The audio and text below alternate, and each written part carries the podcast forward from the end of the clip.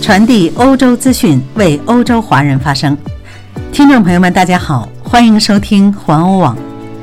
今天是二零二零年九月二十七号，星期日，农历八月十一。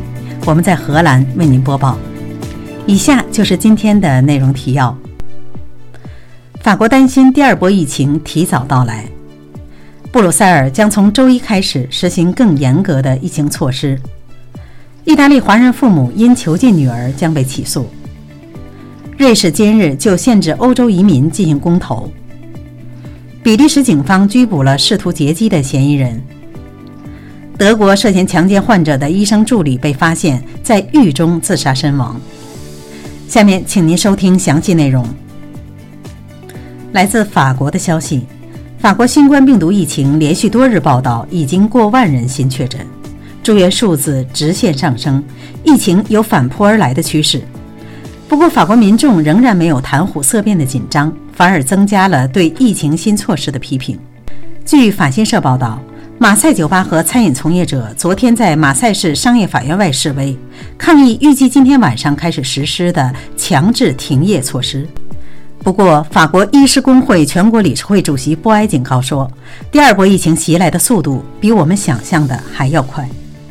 据法国卫生服务机构昨天记录到了，过去二十四小时内新增了一万四千四百一十二起病例。过去七天总计有四千一百零二人住院，其中七百六十三人正在接受重症监护治疗。我们再把目光转移到布鲁塞尔，在比利时布鲁塞尔将从周一开始实行更严格的措施，因为比利时首都的感染数字高于该国的其他地区。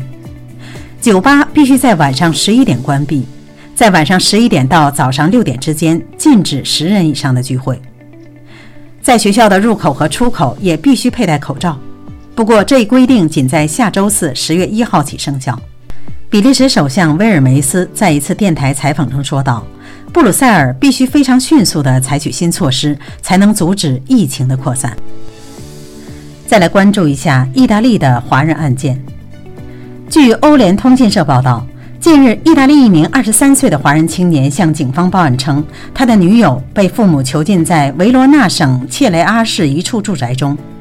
警方接报后，立刻展开调查，并在消防警员和救护人员的配合下，经过几番周折，成功将被囚禁的华人少女解救。据报道。该华人青年向维罗纳省警方报案称，他的女友一直被父母囚禁在家中三个多月，一直未能见面，故而非常担心她的安全。警方接到报案后，立刻展开调查，竟向女孩所在的学校了解，该女孩在学校复课后未曾到学校报到。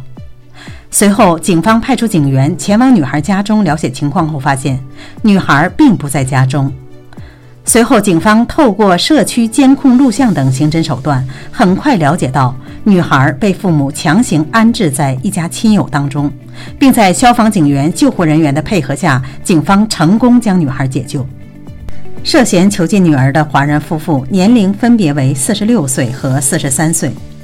这对华人夫妇在接受警方聆讯时一再否认拘禁了女儿。并表示不让女儿外出和上学，是因为反对女儿和男友来往。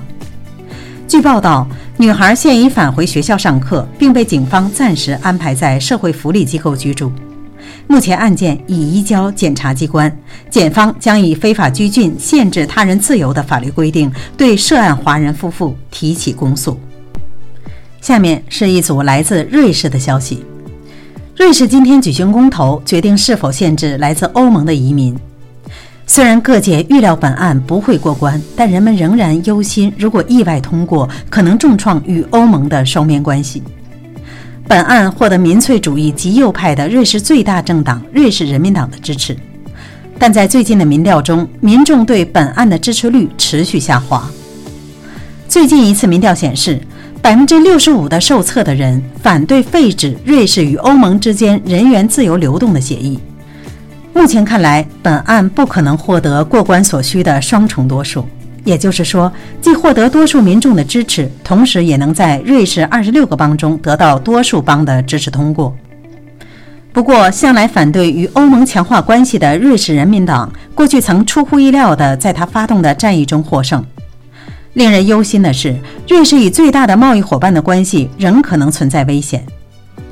瑞士虽然不是欧盟的成员国，但双方仍透过一系列复杂的双边协议有着密切的联系。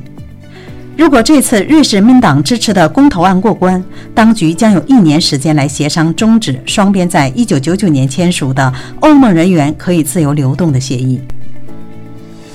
我们再来聚焦一下比利时，在比利时杜恩机场，警方在调查一起直升飞机事件。上周五已经有四人被逮捕。比利时广播公司对此做出了报道，安德维普检察部也对此表示了确认。这架直升机是借口飞行拍照而租用的。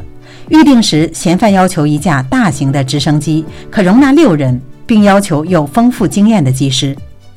然而，在飞行中，飞行员受到了枪支的威胁，不得不越过布鲁塞尔两座监狱。猜测嫌犯可能是企图劫狱。但是，嫌犯在协助他人越狱尝试失败后，这名三十六岁的飞行员被迫在瓦隆的艾莱辛降落。随后，三个劫机者逃脱。飞行员在警方直升飞机的陪同下飞抵梅尔斯布鲁克机场，并得到了接待。随后，嫌犯落网，目前尚不清楚被捕者的身份。最后，再来关注一下德国的社会新闻。在德国，上周因涉嫌强奸数名住院患者而被捕的比勒菲尔德医院的前医生助理被发现死于他的牢房。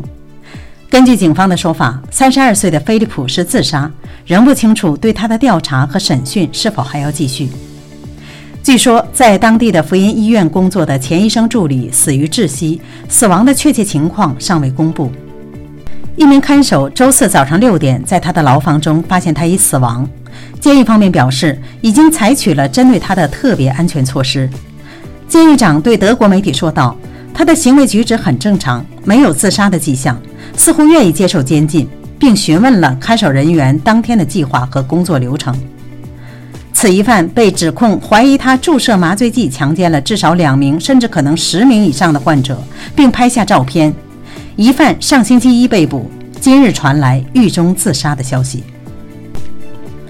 以上就是今天的黄欧每日播报，我是千惠，感谢您每天关注黄欧网为您带来的最新资讯，欢迎您的点赞和转发。最后，祝您周末愉快，明天我们再会。